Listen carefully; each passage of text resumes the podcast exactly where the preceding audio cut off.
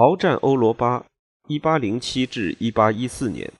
俄国与拿破仑的决战。多米尼克·利芬著，吴田、王晨译。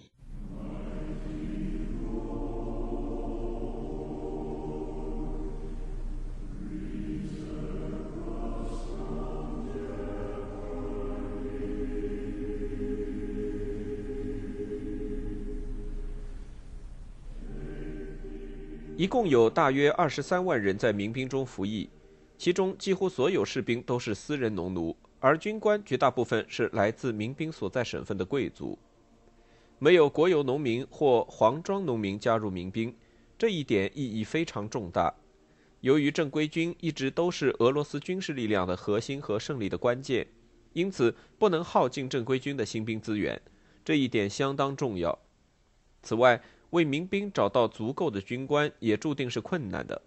贵族们也许会感到有义务参加由本省贵族会议自愿提供并组建的民兵，尽管事实上还是有许多人用尽一切手段来回避义务。如果从国有农民或黄庄农民中征集民兵，找到适宜担任军官的人就更不可能了。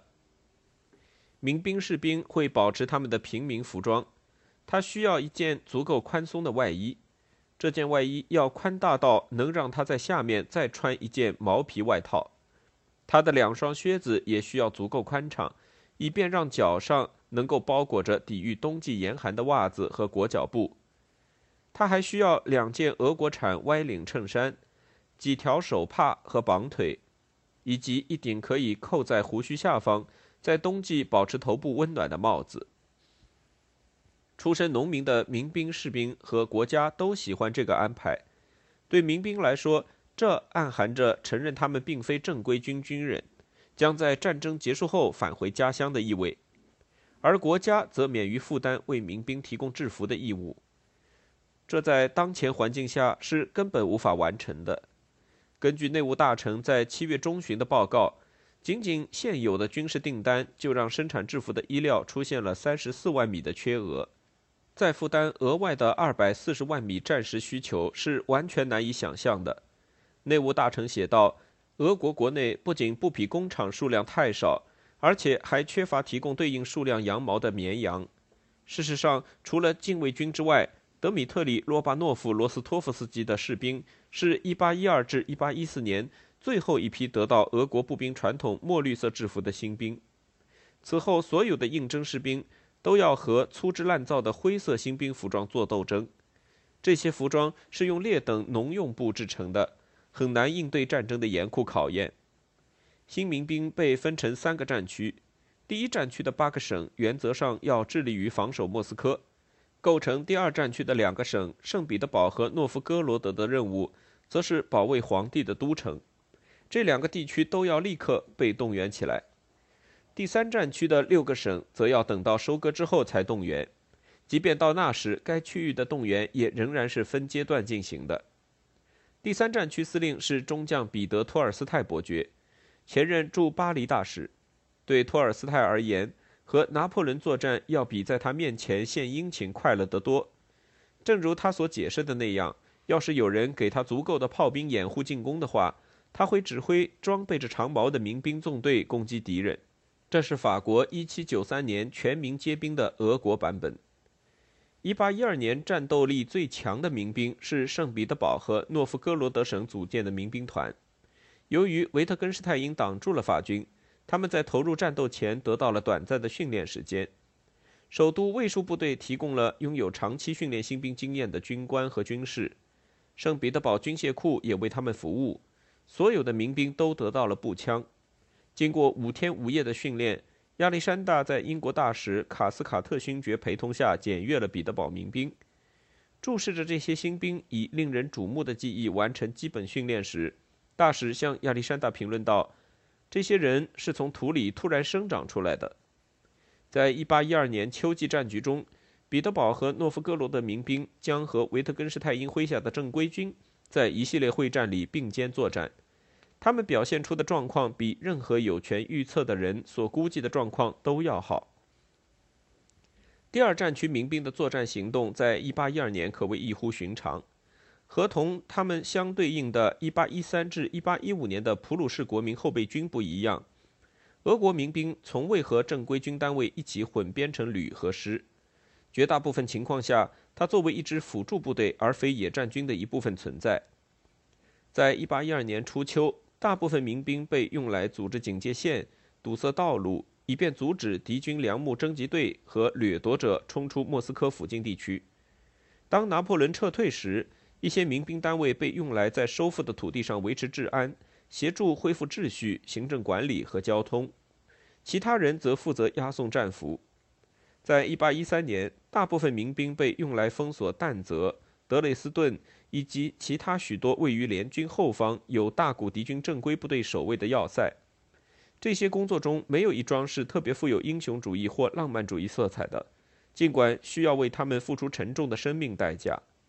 无论如何，民兵的角色十分重要，因为民兵将数以万计的俄罗斯正规军人从繁琐工作中解放出来，让他们能够投入野战战场。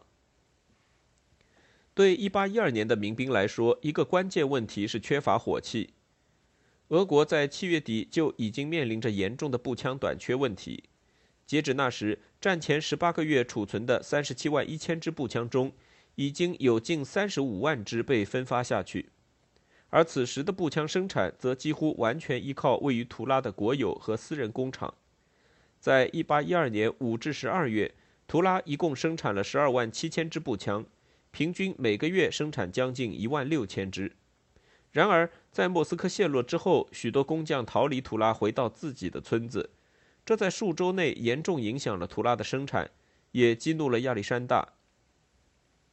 图拉后来在为后备骑兵生产手枪方面做了大量努力，因此俄军步枪的主要来源一度是从英国进口的十万一千支步枪和从法军那里缴获的成千上万支步枪。库图佐夫正确地把武装预定进入军队的新兵作为头等大事，民兵则在火器分配队伍中排到末尾。民兵所得到的剩余火器通常是质量低劣的，而且直到1812年12月，大部分民兵装备的依然是长矛。这一切都令库图佐夫大为失望。在被任命为总司令后，他最先关注的要点之一就是了解野战部队后方的后备部队状况。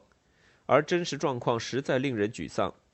那些起初被视为二线防御部队的军队所剩余的最后一点兵力，就是米罗拉多维奇下属的各营，其中大部分人已经在博罗季诺战前与库图佐夫会合。现在剩下的已经只有罗巴诺夫和克莱因米歇尔手下正规团与民兵了。就算罗巴诺夫能够及时赶来保卫莫斯科，亚历山大也禁止库图佐夫使用罗巴诺夫的部队。在皇帝看来，这些人没有得到足够的训练。更重要的是，保留一支核心部队，以便让成群的新兵围绕在他们周围，形成有战斗力的部队。这一点相当关键。一部分莫斯科省和斯莫棱斯克省民兵确实及时赶来守卫城市。库图佐夫在博罗季诺战后，将一些民兵并入了他的正规团，以便弥补他的部队所遭遇的巨大损失。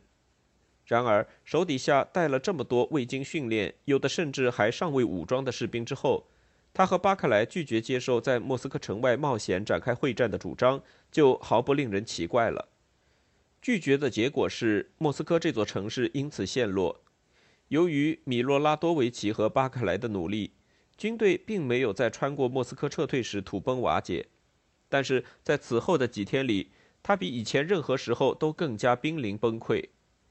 库图佐夫骑行经过正在行军的团时，头一次没有受到欢呼。在精疲力竭、遭到了庞大损失之外，此刻压在他们头上的还有不经一战放弃莫斯科的羞耻和绝望。官方征用和肆意盗窃之间，一如既往的只有一线之隔。纪律遭到了破坏，许多士兵开始劫掠乡村，哥萨克开了抢劫的头，但他们绝非唯一的劫掠者。一个临时卤货品市场就建立在塔鲁季诺营地附近，尽管官方说辞认为这些东西是从法军那里缴获的，一些下层军官甚至也加入了劫掠者的行列。大部分人因放弃莫斯科而感到十分沮丧，并产生了遭遇背叛的想法。拉多日茨基中尉回忆说：“迷信的人们不能理解发生在他们眼前的事情，认为莫斯科的沦陷就意味着俄罗斯的崩溃、敌基督的胜利，不久之后可怕审判和世界末日的到来。远在托尔马索夫军团那里，一位绝望的少将维亚泽姆斯基公爵向上帝发问：为何他要令莫斯科沦陷？这是在惩罚一个如此热爱你的民族。但维亚泽姆斯基并没有漏过将灾难引到他们身上的现实恶棍。这些人包括让外国人启蒙思想扎根的人，阿拉克切耶夫、克莱因米歇尔和宫廷里的堕落者。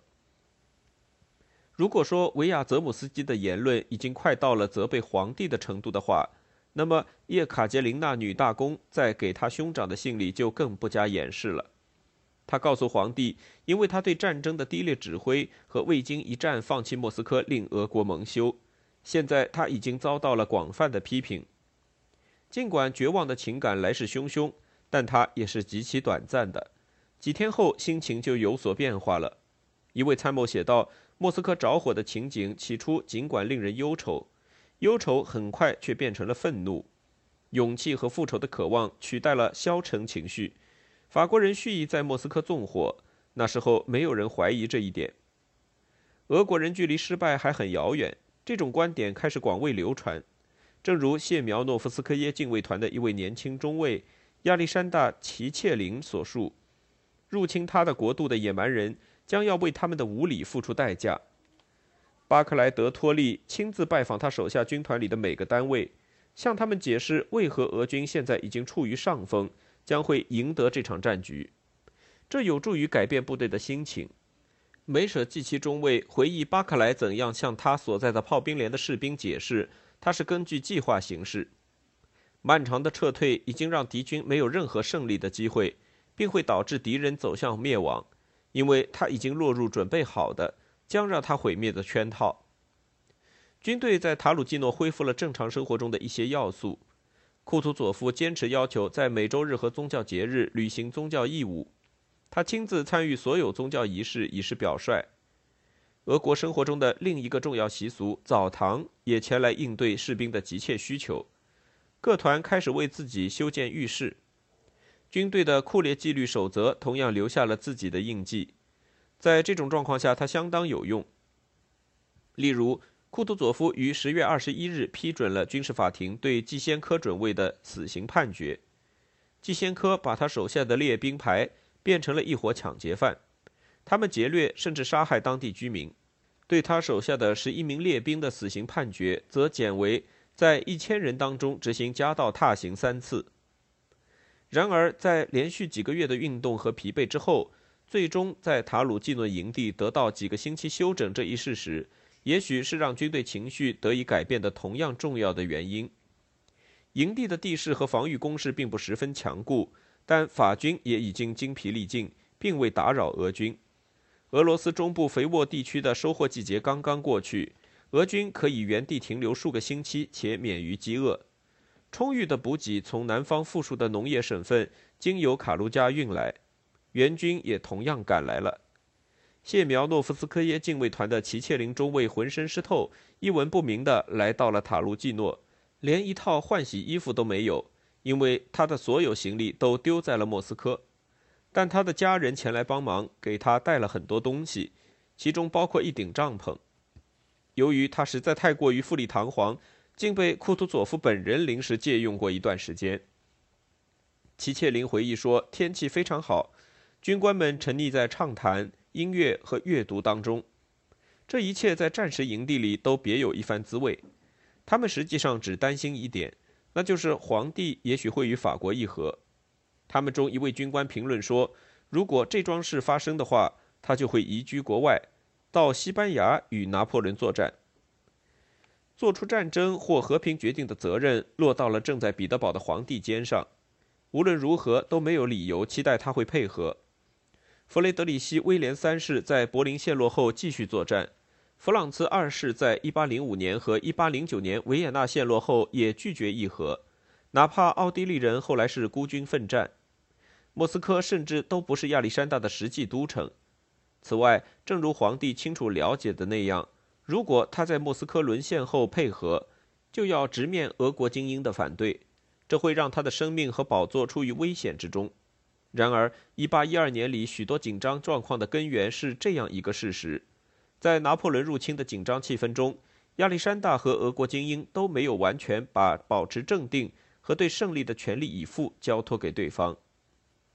七月十九日离开军队后，亚历山大在斯莫棱斯克做了短暂停留，咨询了他的省长和将军们，然后继续赶往莫斯科。他于七月二十三日深夜抵达莫斯科。一八一二年里最惊人的景象和回忆出现在第二天，这一幕通过列夫·托尔斯泰得以不朽。在一个明媚夏日的上午九点，当亚历山大出现在他的克里姆林宫外的红色阶梯上。准备前往圣母升天大教堂时，他受到了很大一群人的欢迎。这群人聚得十分拥挤，亚历山大的侍从将军们费了很大周章才冲开一条道路进入教堂。其中一位将军叶夫格拉夫·科马罗夫斯基写道：“我从未像当时那样看到人民中有如此的热情。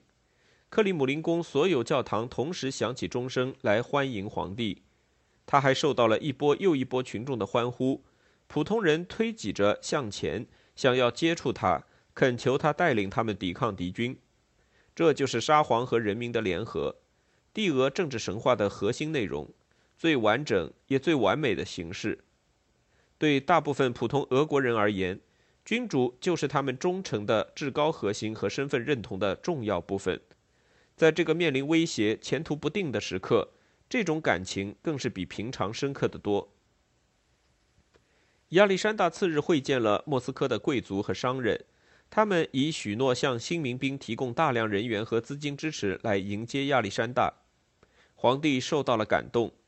后来他评论说，感到自己不配去领导这样的民族。罗斯托普钦在动员这场展示忠诚和支持的壮观场面上的成就，让亚历山大颇为高兴。他离开现场时，亲吻了罗斯托普钦的左右面颊。阿列克谢·阿拉克切耶夫祝贺罗斯托普钦得到了独一无二的皇帝认可痕迹。警务大臣亚历山大·巴拉绍夫听说这个评论后，向罗斯托普钦抱怨：“自从他登基开始，我就为他效劳，可是从没得到这个。你永远都别指望阿拉克切耶夫会原谅或忘记这个吻。”在这片爱国主义热潮当中，正常的政治生活依然以其他方式持续着。亚历山大即将离开莫斯科时，罗斯托普钦向他询问关于未来方针的指示，但皇帝答复说，他对莫斯科总督完全有信心，他必须根据周边环境和自己的判断采取行动。在战争的混乱之中，这一指示是足够公正的，但它也意味着罗斯托普钦最终要独自为摧毁城市的大火承担责任。除了前往芬兰会见贝纳多特的短暂旅行之外，亚历山大在彼得堡度过了夏季的剩余时间和秋季。当他于九月三日从芬兰返回时，亚历山大发现一位英国军官罗伯特·威尔逊爵士正在等着他。威尔逊曾在1806至1807年随同俄军征战，当时刚从巴克莱德托利的总部赶往彼得堡。威尔逊向亚历山大陈述了他手下将领间的亲嘎和将领们对巴克莱的反对，这并没有令皇帝感到惊奇。令他大为震惊的，则是将领们要求皇帝把卢缅采夫从身边赶走，或者像威尔逊所说的那样，他的将领们只要得到皇帝陛下不再信任那些他们不相信的顾问的保证，他们就会以努力和牺牲来证明忠诚。这将令皇冠增辉，宝座即便处于逆境也会依然安稳。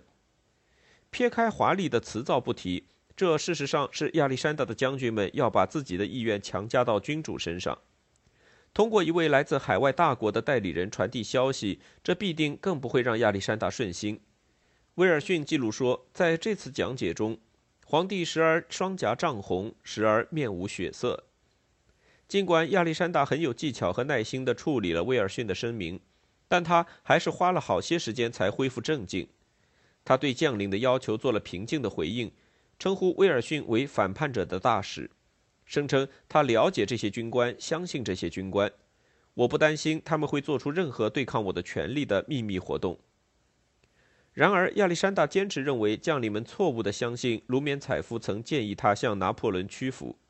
他不能毫无原因地罢免一位忠诚的仆人，尤其是在我对他怀有极大的尊敬，因为他几乎是唯一一位一生中从未向我要求过什么私利的人，而其他人却总是为自己或相关人士寻求荣誉、财富或其他什么个人目标的情况下。最重要的是，此举牵涉到一个关键原则：皇帝必然不能在世人注目下向这种压力屈服，这会形成非常危险的先例。无论如何，威尔逊同时必须把。只要还有一个武装的法国人位于边界的我国一侧，我就决心继续抵抗拿破仑的保证，带回军队。不管发生什么，我不会背弃自己的诺言。我会忍受最糟糕的状况。我已经准备好把我的家属迁往内地，承担一切牺牲，但我必定不能在选择我自己的大臣这一点上做出让步。夏季时，亚历山大居住在彼得堡北郊涅瓦河支流中。面积不大的卡缅内岛上的小宫殿里，这座宫殿实际上比乡间别墅大不了多少。在亚历山大目力所及的范围内，没有设置卫兵，他的生活条件也十分简单。就是在这里，亚历山大收到了莫斯科沦陷的消息。由于库图佐夫此前声称他已经在博罗季诺挡住了法军，这消息就更令人震惊了。皇后的女士官罗克桑德拉斯图尔扎回忆说。流言传遍整个彼得堡，人们担心并广泛认为庶民会发起暴动，贵族们高声把国家的不幸归咎到亚历山大头上，很少有人在交谈中尝试去替他辩护。九月二十七日是皇帝的加冕周年纪念日，亚历山大一度屈从于顾问们对他的人身安全的担忧，乘坐一辆马车而非像平时一样骑马赶往喀山大教堂。当皇帝一行拾级而上出现在大教堂时，迎接他们的却是彻头彻尾的沉默。罗克桑德拉斯图尔扎并不是一个内心虚弱的人，但他记得他听到了每一步的回声，他的膝盖也在颤抖。来自他妹妹叶卡捷琳娜的愚蠢信件对亚历山大的表现大加指责，这让他再也控制不住情绪。皇帝的回信说明了他在这个关键时刻的感受是何等紧张。在向叶卡捷琳娜指出，既批评他出现在军中对将领造成不良影响，又批评他没有接过指挥权拯救莫斯科毫无意义之后，他写道：“如果他的能力不足以担当命运赋予他的角色的话，那么这并非他的错误。他的军事和民事助理们当中有许多人水平低下，这也不能归咎于他。考虑到我能依靠的东西如此低劣，我在所有领域都缺乏足够的办法。”还要在这样一个可怕的危急时刻统领这样庞大的机器，对抗将最可怕的邪恶和最卓越的才能合为一体的地狱般的敌人。那个敌人还有整个欧洲的权力作为依靠，还有一群在二十年战争和革命中磨砺出来的富有才干的助手。从常理来看，我遭遇挫折难道会让人惊诧吗？但亚历山大这封书信的刺痛点却在末尾，他在那里写道。他曾经得到警告，称敌方间谍甚至曾经试图触动他的家人起来反对他，而叶卡捷琳娜本身就是他们的第一选择。即便是这位非常自信的女大公，也被这封回信震撼了。亚历山大随后补充了一些话，稍微放缓了语气：“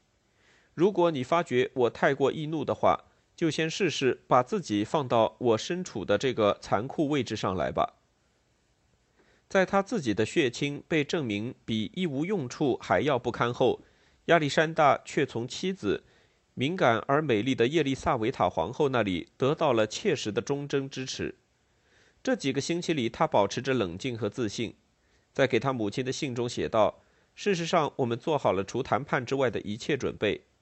拿破仑推进的越深入，他就该越不相信配合的可能性。这是皇帝和各阶层人民的一致观点。”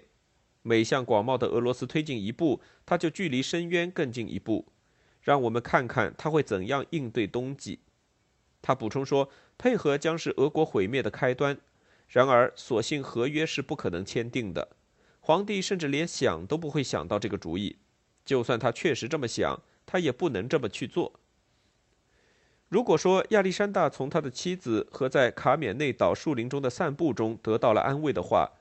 他的主要慰藉则是来自宗教。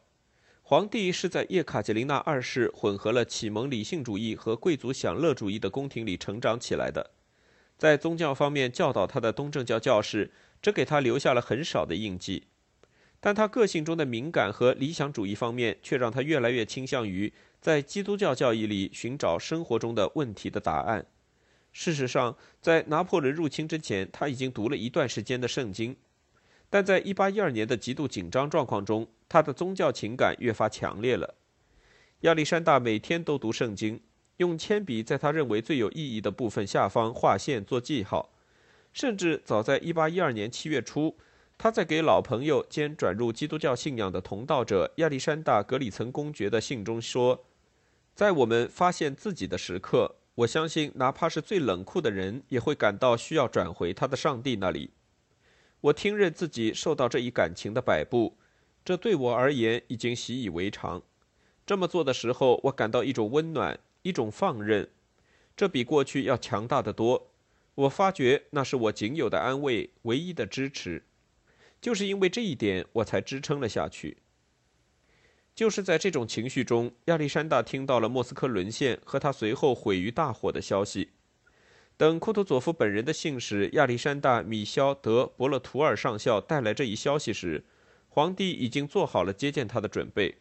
并向他的军队发回了一条坚定的消息。亚历山大和米肖双方都动了真感情，他们在最关注的问题上消除了彼此间的疑虑。米肖向皇帝保证，放弃莫斯科并未削弱军队的士气，也没有影响到他们对胜利的全力以赴。米肖以及通过米肖传递消息的军队，则得到了他们希望听到的誓言。莫斯科的陷落远没有削弱皇帝的自信或意志，反而坚定了他取得全面胜利的决心。亚历山大以这样的言辞结束了谈话：“我会用尽我的帝国的最后一点资源。”他所具备的资源要比我们的敌人曾经想象过的还要多，但是倘若天意注定我的王朝将不再在先人的宝座上统治，